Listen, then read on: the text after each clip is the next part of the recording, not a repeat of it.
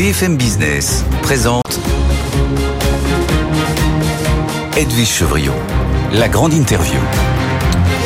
Bonsoir à tous, bienvenue dans cette grande interview. Ce soir, je reçois Jean-Hervé Lorenzi, qui est président du Cercle des économistes, des rencontres économiques d'Aix-en-Provence. Bonsoir Jean-Hervé. Bonsoir. Merci d'être là. J'ai beaucoup de questions à vous poser.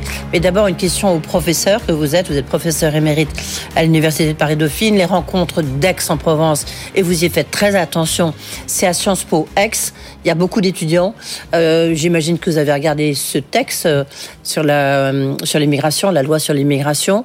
Alors, il y a encore beaucoup d'aléas, évidemment, mais il y a quand même le principe d'avoir de demander une caution, même si elle serait pas très élevée, à des étudiants étrangers, et voire aussi d'avoir un quota pour des étudiants qui finiraient leurs études et qui s'installeraient euh, en France. Le président de la République hier, Emmanuel Macron, a dit qu'il trouvait pas que c'était une très bonne idée dans son interview à C'est à vous. Qu'est-ce que vous, qui travaillez en permanence à chaque fois, vous nous ramenez en disant attendez, ce qui compte, c'est la jeunesse et les étudiants. Qu'est-ce que vous en pensez? Bah, c'est lui est président, donc c'est pas la meilleure des solutions. Moi, je suis pas président, donc Non, mais je peux dire, professeur, je peux dire c'est euh. complè- complètement idiot. C'est dans, dans Idiot les succès de notre pays, il y a l'idée assez forte qu'on a augmenté le nombre d'étudiants, parce que étrangers, 400 000, c'est une force inimaginable. Qui ne rêve pas d'aller euh, faire ses études à Berkeley ou à, c'est, je veux dire, c'est un soft power exceptionnel. L'idée de, de, je dirais même symboliquement, parce que je vois comment ça va se terminer. On va demander quelque chose de très limité et ça n'aura pas d'impact réel sur la vie de ces jeunes étudiants, mais ça donne l'impression de, de, de ne pas accepter la jeunesse du monde. En plus, notre monde à nous, universités, grandes écoles, etc., a fait de tels efforts pour, j'allais dire, modifier le- les cursus, trouver des nouveaux cursus, faire des choses, beaucoup de choses qui sont en anglais, peut-être même un peu trop. Oui. Euh, peut-être un peu trop. Je veux dire, euh, Sciences Po qui fait tout en anglais, c'est Oui, ridicule. HEC je veux dire, sans ou- en oubliant que euh, notre culture est aussi un attrait. Il y a 400 000 personnes, il y a une- un, un accroissement très important d'étudiants euh, de venus des pays européens. Donc c'est pas cette idée que c'est une sorte d'immigration déguisée. Évidemment, il y en a qui restent et c'est formidable parce que ça permet d'avoir des gens qui sont forts. L'argumentation, euh, euh, j'allais dire, a été très bien faite par euh, euh, différentes personnes. Oui, vous avez vu cette tribune, j'imagine à ça à quoi vous faites allusion, notamment avec celle de Eloïc Pirage d'HEC, Vincenzo Vinzi de ESSEC Business School ou encore Léon Lotusa de l'ESCP Business School. Il y a aussi des, professeurs d'université. Juste, ils disent ces mesures indignes de notre pays mettent gravement en danger la stratégie d'attractivité de l'enseignement supérieur et de la recherche française. Indigne, c'est le mot que vous pourriez utiliser? stupide, totalement stupide. Ouais. On, on a des tas de domaines où on n'est pas top. Entre nous, on va, on revient inlassablement, je sais pas, sur la dette, sur le truc. Il y a un truc où on marche bien, c'est la transformation progressive de l'ensemble de notre enseignement supérieur. On attire des gens. Il y a plus, plus 20% qui a augmenté après le Covid, plus 20% venus d'un peu partout dans le monde. C'est vrai qu'il y a pas mal de gens qui viennent d'Afrique, qui, ce qui est très bien, mais il y a aussi maintenant beaucoup de pays européens. Quand la moitié des étudiant à Sciences Po euh, vient de l'étranger. C'est idiot, totalement idiot. Et comment est-ce que ça peut traverser l'esprit de gens qui sont soucieux de l'intérêt de notre pays Je n'a- J'arrive pas à le, comprendre. En quoi est-ce qu'un étudiant peut poser un problème sur nos équilibres démographiques? Ça reste pour moi un mystère absolu. Mais j'espère que ça va être modifié. J'espère. Oui, espérons euh, aussi, parce que c'est sûr qu'on se demande vraiment pourquoi. Puisqu'on parle de, de professeurs, euh, euh, vous connaissiez très bien, évidemment, on l'a rendu hommage ici même, Philippe Martin, économiste, qui avait créé à Sciences Po justement le département d'économie, qui avait été président, euh, directeur pardon, du conseil d'analyse économique, que j'ai reçu euh, très très Membre souvent du là. conseil, membre du conseil, conseiller de, de, de Macron, Conseiller d'Emmanuel Macron pendant sa ministre de campagne. l'économie. Oui. Euh, Qu'est-ce qui va rester de lui, d'un économiste? Pas Pareil. une méthode. C'était un homme. de euh. C'était un homme très passionnant et par ailleurs top. Je peux vous dire à titre personnel quelque chose de plus qui me touche plus, c'est que dans mon esprit c'était un successeur assez naturel sur les histoires de, de- des rencontres d'ex, etc. Parce qu'il avait fait du cabinet. Il se trouve le hasard avait fait que je connaissais aussi très bien son père, donc tout ça rend la chose plus difficile. Mais il va rester surtout une méthode. Il avait euh, une espèce d'amour de l'économie et de l'économie euh, quantitative, le fait qu'on vérifie toute, toute décision qui est prise, l'idée au fond que euh, un, des torts de notre pays, c'est de lancer des tas de mesures en permanence qui sont contrebalancées euh, huit jours après par d'autres mesures, sans jamais qu'on regarde de près ce qu'a été l'impact. Et il y a eu des tas de domaines où j'étais pas toujours d'accord avec lui. Je me souviens sur les pôles de compétitivité, on n'était pas d'accord. Tant mieux, c'était ça qui est intéressant. Mais lui était, il était arrivé avec des chiffres, des, il avait analysé ça de manière très soigneuse. Moi, je disais peut-être que ça a aussi un rôle autre que celui de résultat automatique, mais il y avait cette espèce d'intelligence. Je vais vous dire, évidemment, tout le monde euh, a dit beaucoup de bien de lui. Moi, je pense qu'il était dans la tradition de, des économistes du 10e et du 20e et du 21e siècle française, ces grands économistes qui ont finalement donné une, à cette discipline qui est parfois un peu critiquée parce qu'elle n'est pas tout à fait, elle fait des. C'est pas une science exacte, on va dire. C'est pas une science exacte, mais il a donné une espèce de d'élan et je pense que euh, l'hommage, les hommages qui lui ont été rendus sont euh, très profondément partagés par tous. Par ailleurs, c'était un homme absolument charmant. Et délicieux et qui répondait toujours présent. Euh, avant de parler de votre livre, très intéressant, surtout dans ce climat un peu où on voit que les inégalités pèsent, pèsent sur le, le climat social, vous, avez écrit un livre, vous avez, enfin, vous avez votre recette magique, vous allez nous expliquer, expliquer ça pardon, dans un instant. La croissance égale deux tiers de salaire et un tiers seulement de profit. Et vous appelez ça le partage vertueux. Euh, D'abord sur la croissance 2024, est-ce qu'elle sera au rendez-vous? Parce que Bruno Le Maire, budget 2024, avec son 49.3, enfin celui d'Elisabeth Borne, il dit un cadre de croissance. Donc tout le monde lui dit c'est fou. Il dit oui, mais attendez, nous à chaque fois on nous dit qu'on est beaucoup trop optimiste. Euh, là, euh, et à chaque fois ça se vérifie au quasi Là, euh, 1,4, la Banque de France est à 0,9. L'INSEE, sur le, premier trimestre, il y, a une, petite accélération, mais enfin, elle est quand même très, très minime, croissance zéro, quatrième trimestre. Vous, serre des économistes, vous, Jean-Hervé Lorenzi, qui a tort, qui a raison Deux erreurs. Commençons par les erreurs, puis après les deux erreurs, c'est, à mon avis, et c'est, il est dans son rôle. Mais le ministre de l'économie est trop optimiste. On fera pas 1,4 comme il l'a annoncé. Euh, je, je veux dire, je, il y a une, vous savez, les, les prévisions des économistes à plus d'un an me paraissent toujours discutables. Mais là, on est vraiment au bout du, du, du chemin. Sur l'année 2023, il avait annoncé 1, on va faire 0,8, 0,9, tout ouais. Bon, c'est, c'est pas une erreur grave.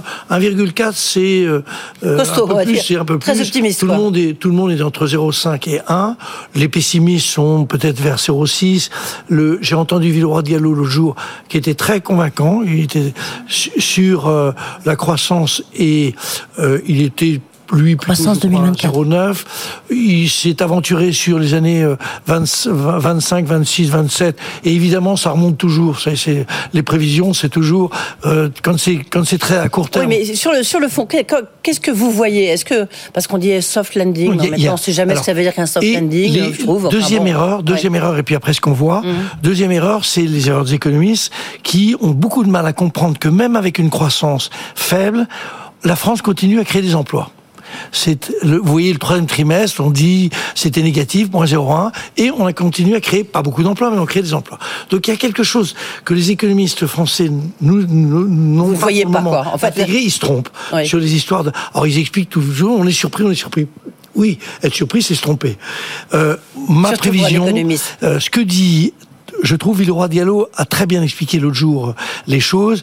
Il y a quand même une rupture sur l'inflation qui, dans les faits, va permettre une réaugmentation du pouvoir d'achat faible, mais cette réaugmentation peut, euh, j'allais dire, maintenir cette croissance de 0,8 qui n'est pas non plus, c'est pas la fin du monde, c'est pas top. L'ennui que c'est pas top, ça ne et on voit bien que derrière il est très prudent sur les l'augmentation du chômage. Mhm. Il redit ça va être. J'ai entendu dire ce sera entre 7, 5 et 8, ce qui est 8%, ce qui est quand même pas une prévision très précise. Disons que ce que je crois, c'est que si on arrivait euh, à avec cette arrêt de l'inflation, euh, ou cette limitation qui prévoit de 2,5 pour l'année prochaine, si on arrivait à dégager toute une partie de l'épargne française qui reste dans les degrés de liberté, arriver à faire que cette épargne se remet, comme ça s'est passé un peu à la sortie de la Covid, remettre ça dans, dans le jeu. Si on arrivait à relancer le logement, quelques mesures qui ne sont pas en rendez-vous aujourd'hui. On est le président. Bah c'est horrible. Regardez le niveau d'endettement de la France, donc on n'a pas plus forcément les moyens. Oui, mais vous voyez, quand on dit pas d'artificialisation, un, mètre carré d'artificialisation des, des sols mm. dans notre pays, c'est quand même compliqué et pour les usines qui sont censées s'installer et pour les gens qui sont censés se, se, se être construits. Donc si on arrivait sur deux ou trois sujets, notamment pousser l'épargne à, à, la consommation et peut-être arriver à relancer la construction, je pense qu'on pourrait rejoindre le ministre de l'économie, c'est-à-dire que au fond, rien n'est impossible à condition qu'on prenne des décisions plus vigoureuses qui que celles qu'on prend, sans remettre en cause l'idée qu'il va falloir qu'on dépense un peu moins. Euh, il s'agit pas tellement de dépenses, il s'agit Vous pensez effectivement, comme le gouverneur, que c'est la, croissance en fait, la, la, consommation pardon des Français qui va être le moteur de la croissance. Oui, bien sûr. En, en 2000, qui va redevenir parce que c'est la caractéristique de la croissance française, hein, c'est la, consommation. Française est au plus des deux tiers euh, la consommation. Donc c'est là-dessus qu'il faut jouer. On a une épargne qui est très importante, un taux d'épargne qui est très important. Les gens sont inquiets, donc c'est un problème qui, qui n'est pas de qui est de nature de confiance qu'on peut créer. Je trouve qu'aujourd'hui on sortirait on sortirait de toutes ces histoires politiques qui quand même n'ont pas grand intérêt et sujet. qui font le, sujet et on arriverait à trouver notamment sur les problèmes de logement qui sont psychologiquement très importants. Un pays qui y croit, c'est un pays où il y a des il y a des grues qui qui qui bougent, et que ça bouge. Si on arrivait à faire ça, plus l'épargne, consommation, je pense qu'on pourrait retrouver un chemin de croissance plus rapide. Et plus salaire, parce que justement, on va en venir euh, à votre livre Partage vertueux entre salaire et profit, un livre que vous co-signez avec Alain Villemeur, à qui vous êtes à Paris-Dauphine. C'est un livre chez Economica. Donc vous dites croissance égale deux tiers de salaire, un tiers de profit en fait, ce que, vous écrivez dans votre livre, alors il y a des côtés très techniques et puis d'autres qui sont quand même assez forts. Vous dites les, les inégalités de revenus sont telles qu'on peut pas continuer comme ça. Ça pèse sur la croissance. Donc vous dites il faut plus de salaire, ce qui permettrait, et exemple à l'appui, ça permettrait de dégager plus de croissance, mais moins de profit pour les actionnaires. Alors, la réalité, le très bel exemple, c'est l'exemple américain. Mm. Les États-Unis, donc sur très longue période, de 1875 à 2000, sont à peu près deux tiers, un tiers. Ils ont une croissance formidable et Dieu sait s'il y a eu des accidents géopolitiques, il y a eu des guerres, il y a eu... mais ils ont eu quasiment 4% de croissance en moyenne. À partir de 2000, ce sont les excès de notre croissance qui est quand même peu morale, les gens qui gagnent 50 millions d'euros de, ou de dollars, etc. Et ils passent de 33% de profit, de, de, de, revenus, à plus de 40%. Mm-hmm. Disons 40%. Et là, la croissance baisse de manière très significative. On est à 2%, tout simplement parce que vous, tout est un problème d'équilibre. Le profit permet d'investir, mais l'investissement, pour qu'il y ait investissement, il faut qu'il y ait une demande qui corresponde à cet investissement. Donc, il faut en permanence trouver cette équipe subtile, et nous avons montré, d'abord en le vérifiant par 10 sur 17 pays, mais en le montrant de manière plus ou moins rigoureuse.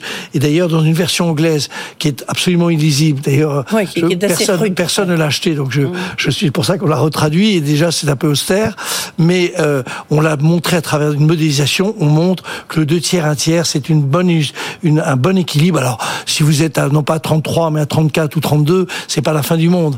Mais c'est quand même ça qui permet de trouver que l'offre et la demande vont bien. Donc, vous dites, euh, en, conclusion, euh, Jean-Hervé Lorenzi, vous dites, un, il faut augmenter les salaires. Deux, il faut verser moins de dividendes, quoi. Oui, alors non. Bah si. Ah, c'est ça que ça veut dire. Moi, mon, mon idée, c'est que le profit, je retrouve ce que disait les économistes du 19e siècle, le capitalisme est vertueux. Oui, vertueux. C'est-à-dire que le capitalisme, il était, on disait, il est, il est protestant. Mm. Il est, chaque, les, quand on gagne, quand on a des profits, c'est destiné à réinvestir. C'est destiné à faire de la croissance. C'est à finir à croire le cœur de l'emploi. Pas à racheter des actions, ni, euh, j'allais dire, à verser des dividendes. Les dividendes, il en faut, il y a une prise de risque. C'est la, la rémunération du risque.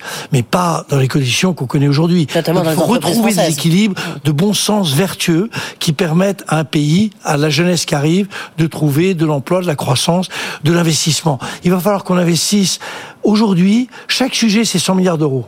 Il faut modifier les logements, les rendre plus de passeurs thermiques, 100 milliards. Il faut renouveler le, les réseaux électriques, 100 milliards. Il faut de l'intelligence artificielle, 100 milliards. Où est-ce qu'on va trouver cet argent? Il faut bien le trouver auprès de l'endroit où on gagne de l'argent. Il faut investir, investir, investir, et, et puis permettre à travers cet investissement qu'il rencontre de la croissance et de la demande, évidemment, donc des salaires qui soient corrects et qui permettent aux gens de, de vivre. C'est comme ça qu'on crée de l'emploi. Est-ce que les salaires sont corrects en France? Non. ils sont, c'est bien connu. On a une trappe de pauvreté qui est autour du SMIC. C'est comme on a supprimé toutes pour les c'était intelligent d'ailleurs. On a supprimé toutes les charges sociales afférentes au, au SMIC. Donc évidemment, euh, personne, alors c'est pas tout à fait, c'est pas noir et blanc, mais plus personne n'a intérêt à s'éloigner trop du SMIC pour employer des gens. On emploie beaucoup de gens dans les services qui sont pas très bien payés, c'est mm. comme ça. Et évidemment, on a derrière beaucoup de charges, beaucoup de, et c'est ça qu'il faut arriver, cet équilibre-là qu'il faut retrouver, mais qui se fonde sur deux tiers, un tiers. Voilà, c'est le la baguette magique, l'équation magique. Pour ceux qui ont des problèmes d'insomnie, c'est un livre remarquable. Croissance, bah dis donc. Croissance, deux tiers de salaire, un tiers de profit. Juste pour euh, conclure, là, euh, les rencontres d'Aix-en-Provence 2024, le thème, ça va être quoi? C'est le monde qui s'effondre? Non, pas du tout. On va être optimiste. On sera 15 jours des Jeux Olympiques. Euh, on aura vécu les élections européennes qui vont être absolument dramatiques. Mais il y aura les Jeux Olympiques. Et il y aura l'élection de Trump ensuite non, mais nous, et donc un optimiste demeure optimiste jusqu'au dernier souffle. Et alors Et donc ce sera relier les mondes, relier les mondes avec cette idée que au fond, il faut remettre beaucoup plus dans les relations entre les États, entre beaucoup plus de, j'allais dire, de rationalité et au fond, n'est jamais, on va pas les, on va pas convertir, on n'est pas nounours, mais l'idée quand même qu'on aille plutôt vers une solution de dialogue que vers une solution de conflit. Eh ben, soyons optimistes, ça pourrait être euh, notre guideline pour 2024. En tous les cas, très joyeuse fête, Jean-Hervé Lorenzi. Merci beaucoup. Et tout de suite, euh, les infos avec Guillaume Paul.